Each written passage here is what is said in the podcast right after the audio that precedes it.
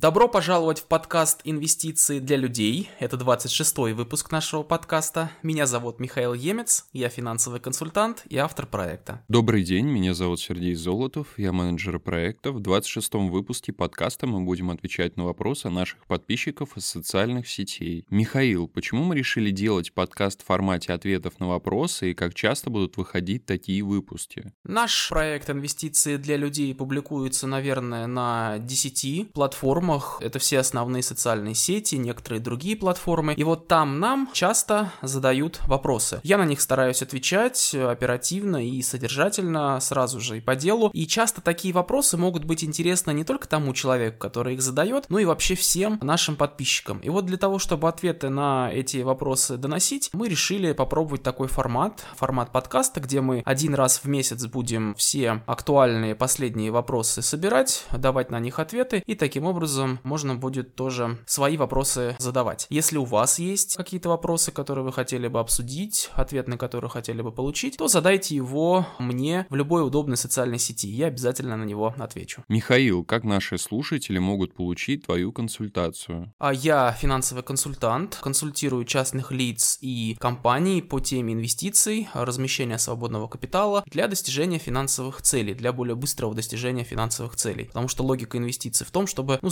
зарабатывать больше, чем это можно делать по банковскому вкладу. Если это для вас интересно, то вы можете получить мою консультацию. Сделать это можно, оставив заявку по ссылке из описания к этому подкасту. Это мой официальный сайт, на нем вы можете оставить заявку на консультацию. После этого мы договоримся с вами о встрече, созвонимся, встретимся, обсудим ваши вопросы, ну и договоримся о каком-то формате сотрудничества. Поймем, чем я, как финансовый консультант, буду для вас полезен. Оставьте заявку по ссылке из описания к этому подкасту. Это мой официальный сайт. Ирина из Тинчат спрашивает, какие есть риски у замещающих облигаций? Ну, во-первых, напомню про замещающие облигации вообще. То есть э, до февраля 2022 года, до того, когда были очередные санкции против нас э, введены, российские компании активно привлекали капитал за рубежом в валюте. Газпром, Лукойл, многие другие крупные российские компании выпускали еврооблигации. Это валютные облигации. Они в первую очередь были направлены на иностранных инвесторов, то есть западных западные инвесторы их покупали, но и российские инвесторы тоже могли в эти облигации вкладываться и, соответственно, инвестировать таким образом в валюте. Эти еврооблигации были выпущены, работали, но после введения санкций против НРД, те еврооблигации, которые учитывались через российскую инфраструктуру, через НРД, вот по ним, по этим еврооблигациям стало невозможно выплачивать купон, невозможно делать погашение, то есть платежи просто не проходили из-за санкций. Вот для того, чтобы эту проблему решить, чтобы опять начать обслуживать эти облигации, выплачивать по ним купон, делать погашение, чтобы эти облигации опять начали торговаться, были придуманы замещающие облигации. Замещающие облигации это российские ценные бумаги, которые заменяют собой заблокированные еврооблигации. По характеристикам замещающие облигации точно такие же, как первоначальные еврооблигации в такой же валюте в иностранной, имеют такой же срок до погашения, тоже также периодически выплачивают купон, как правило, два раза в год, такой же размер купона и так далее. Но это уже российские ценные бумаги. Соответственно, риски у них, во-первых, это кредитный риск, риск того, что компания, которая выпустила эту замещающую облигацию, ну, первоначальную еврооблигацию, из-за своего плохого финансового положения просто не сможет по ней расплатиться. Это кредитный риск, возникнет дефолт. Кредитный риск здесь на самом деле достаточно незначителен, потому что замещающие облигации выпускают достаточно надежные крупные российские компании, поэтому про кредитный риск по этим облигациям можно, в общем-то, не думать. Он достаточно незначителен, относительно незначителен. Гораздо важнее здесь риск валютный, потому что замещающие облигации привязаны к иностранной валюте. Они номинированы в иностранной валюте. Соответственно, когда курс рубля по отношению к доллару евро будет меняться, будет меняться результат от инвестиций в эти замещающие облигации. Если курс рубля будет ослабевать, то вы, соответственно, будете зарабатывать по этой замещающей облигации больше. Еще важный момент, что все выплаты по замещающим облигациям делаются в рублях, по курсу валюты Банка России на дату выплаты. Но и наоборот, если рубль будет укрепляться по отношению к той валюте, в которой выпущена замещающая облигация, то вы будете получать меньший объем рублей. Ну, на конкретном примере. Например, вы купили замещающую облигацию, когда курс доллара был 75, когда через год, например, эта облигация замещающая будет погашаться, она будет погашаться по тому курсу, который будет на дату выплаты. Если это будет больше, чем 75, то вы получите положительную валютную переоценку, а если рубль, наоборот, укрепится, и это будет меньше, чем 75 рублей, 70, 60, может быть даже 50, то вы получите меньше объем рублей, отрицательную валютную переоценку. И вот этот риск, он здесь на самом деле основной валютный риск, риск неблагоприятного изменения валютного курса. Также при инвестиции в облигации всегда нужно помнить о рыночном риске. Это риск того, что рыночная цена облигации будет меньше, чем цена, по которой вы ее купили. Хотя, если вы ее удерживаете до погашения, то рыночный риск вас не касается, облигация всегда погашается по 100% от номинала. И если дефолта не происходит, а чаще всего его не происходит, то вы, купив облигацию и удерживая ее до погашения, заранее знаете свою доходность. Но рыночный риск тоже нужно иметь в виду, если вы хотите купить замещающую облигацию, а потом продать ее, не дожидаясь даты погашения. И еще такой важный момент по поводу рисков замещающих облигаций, это то, каких рисков у этих облигаций нет. А здесь нет санкционного и инфраструктурного риска. Так как это полностью российские ценные бумаги, они выпущены российскими компаниями, учитываются через российскую инфраструктуру, хотя и номинированы в иностранной валюте. Вот здесь,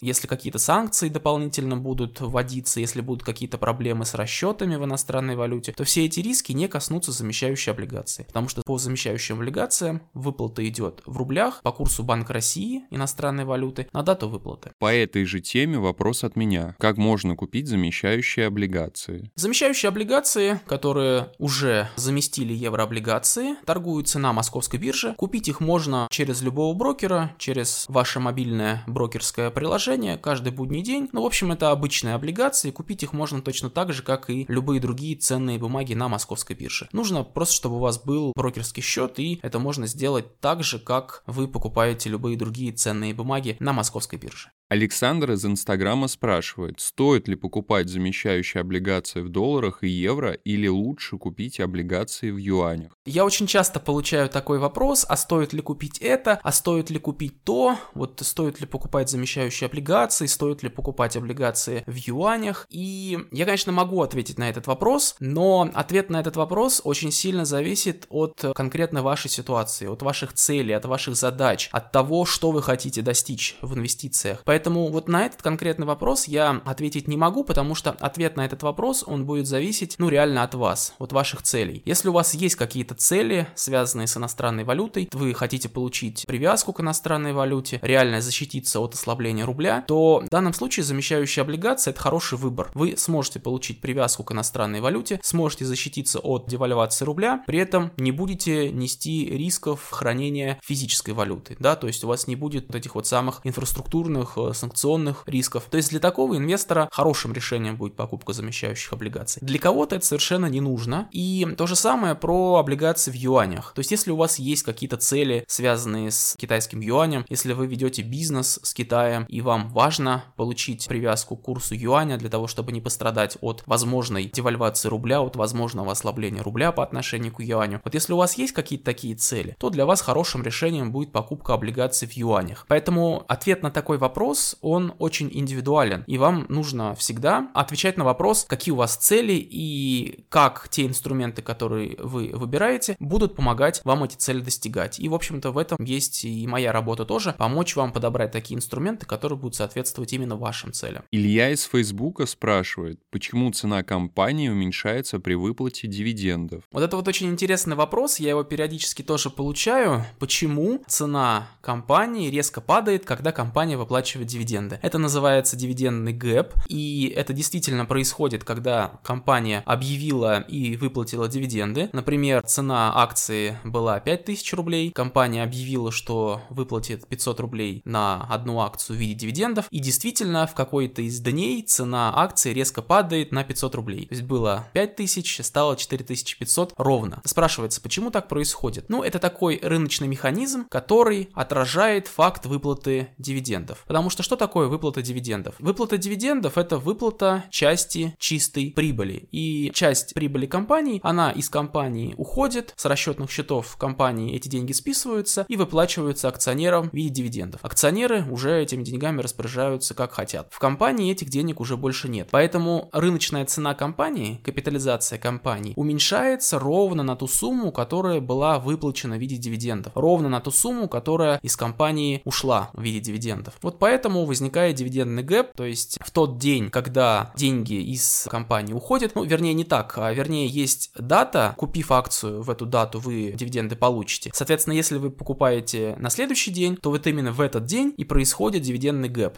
Вы дивидендов уже не получаете, ну и, соответственно, цена акции тоже становится меньше. Те инвесторы, которые дивиденды получат, у них действительно будет просадка по этой акции в цене, но зато они останутся с дивидендами. Поэтому этот рыночный механизм, он просто отражает факт того, что деньги из компании уходят и выплачиваются акционерам. То есть это абсолютно нормально, так и должно быть. Мария из Фейсбука спрашивает, где отслеживать информацию по дивидендам компаний? Ну да, продолжим а, тему дивидендов. Если вы целенаправленно хотите покупать акции компании, которые дивиденды выплачивают, то это делать можно, и вы даже можете выбирать те компании, которые выплачивают самые большие дивиденды, да, то есть показывают самую высокую дивидендную доходность. Вы можете отслеживать отдельно каждую компанию, там заходить на сайт этой компании, искать информацию о выплате дивидендов, а можно воспользоваться, например, дивидендным календарем. Я могу порекомендовать дивидендный календарь на сайте управляющей компании Доход. Заходите на сайт доход.ру, в разделе аналитика, кажется, у них есть раздел дивиденды или дивидендный календарь он называется. Там на одной странице есть вся информация обо всех компаниях, о том, когда, какие дивиденды выплачиваются, в том числе и прогнозный размер дивидендов. Очень удобно, если вы целенаправленно хотите получить информацию о дивидендах, рекомендую дивидендный календарь на сайте Доход. Можете прям так в поисковике написать «Дивидендный календарь Доход», вы наверняка сразу найдете эту ссылку. Светлана из Фейсбука спрашивает, почему требования к активам физического лица для признания квалифицированным инвестором повышаются до 30 миллионов рублей? Да, это важный вопрос, но на данный момент, по состоянию на начало марта 2023 года, это пока что только проект. Повышение требований к статусу квалифицированного инвестора. Во-первых, про статус квалифицированного инвестора вообще. Вот вы, когда приходите на биржу, у вас автоматически статус неквалифицированного инвестора. Вы можете покупать покупать очень ограниченный объем ценных бумаг. Самые ликвидные акции, самые надежные облигации. Если вы хотите покупать больше, иностранные акции, например, или высокодоходные, высокорискованные облигации, то вам нужно будет или пройти тестирование, это откроет вам доступ к некоторым инструментам, например, высокодоходные облигации вы сможете покупать, или получить статус квалифицированного инвестора. Тогда вы сможете покупать вообще любые ценные бумаги, заключать вообще любые договоры инвестиционные, в том числе покупать иностранные ценные бумаги. Вот если вы хотите покупать иностранные ценные бумаги, то вам может пригодиться статус квал-инвестора. Во всех остальных случаях, в принципе, статус квал-инвестора не нужен. Для 99%, наверное, инвесторов статус квал-инвестора не нужен, но если вы хотите покупать максимально широкий набор инструментов, инвестировать в любые инструменты, то статус квал-инвестора вам это позволяет. Самый простой способ получить статус квал-инвестора – это показать брокеру или управляющей компании, что общая сумма ваших ваших э, финансовых активов, денег, ценных бумаг превышает 6 миллионов рублей на какую-то одну конкретную дату. Вот если вы подтверждаете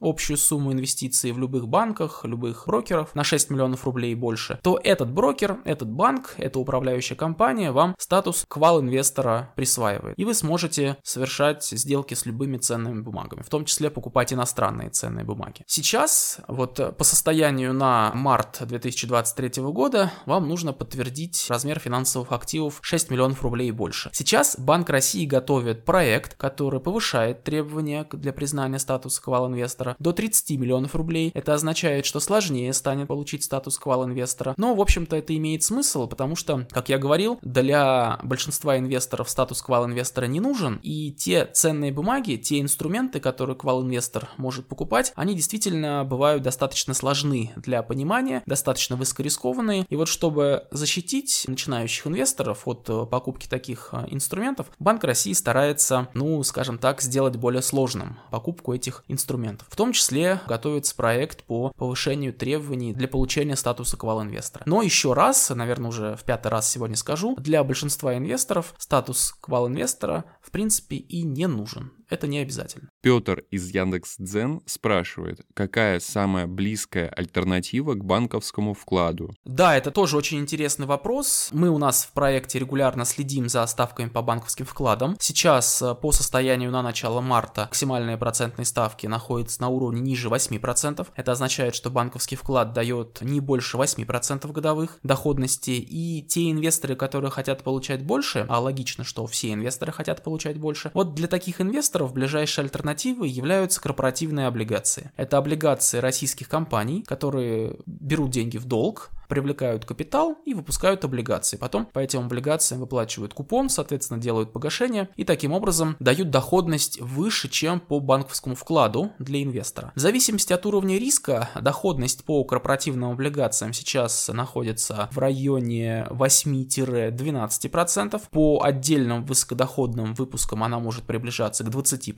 но это очень высокие риски. Риски того, что компания просто не сможет расплатиться по своим обязательствам, если она выплачивает такую высокую доходность, скорее всего, практически наверняка, ее финансовое положение действительно неустойчиво, и ей приходится давать более высокую доходность по своим облигациям, чтобы компенсировать те риски, которые есть, кредиты и риски в первую очередь, при вложении в эти облигации. Поэтому ближайшей альтернативой банковскому вкладу являются корпоративные облигации, которые при сопоставимом уровне риска могут давать повышенную доходность. Как я говорил, это от 8 до 12% по относительно надежным корпоративным облигациям. Таким образом, инвестируя в корпоративные облигации в рублях, вы сможете получать более высокую доходность при сопоставимом уровне риска. Михаил, как наши слушатели могут получить твою консультацию по вложению капитала? Прямо сейчас вы можете оставить заявку по ссылке из описания к этому подкасту. Это был 26-й выпуск нашего подкаста. Мы отвечали на вопросы наших подписчиков. Если вы хотите получить ответ на свой вопрос, который касается темы инвестиций, задайте ваш вопрос любым удобным способом в любой удобной социальной сети, и я обязательно на ваш вопрос отвечу.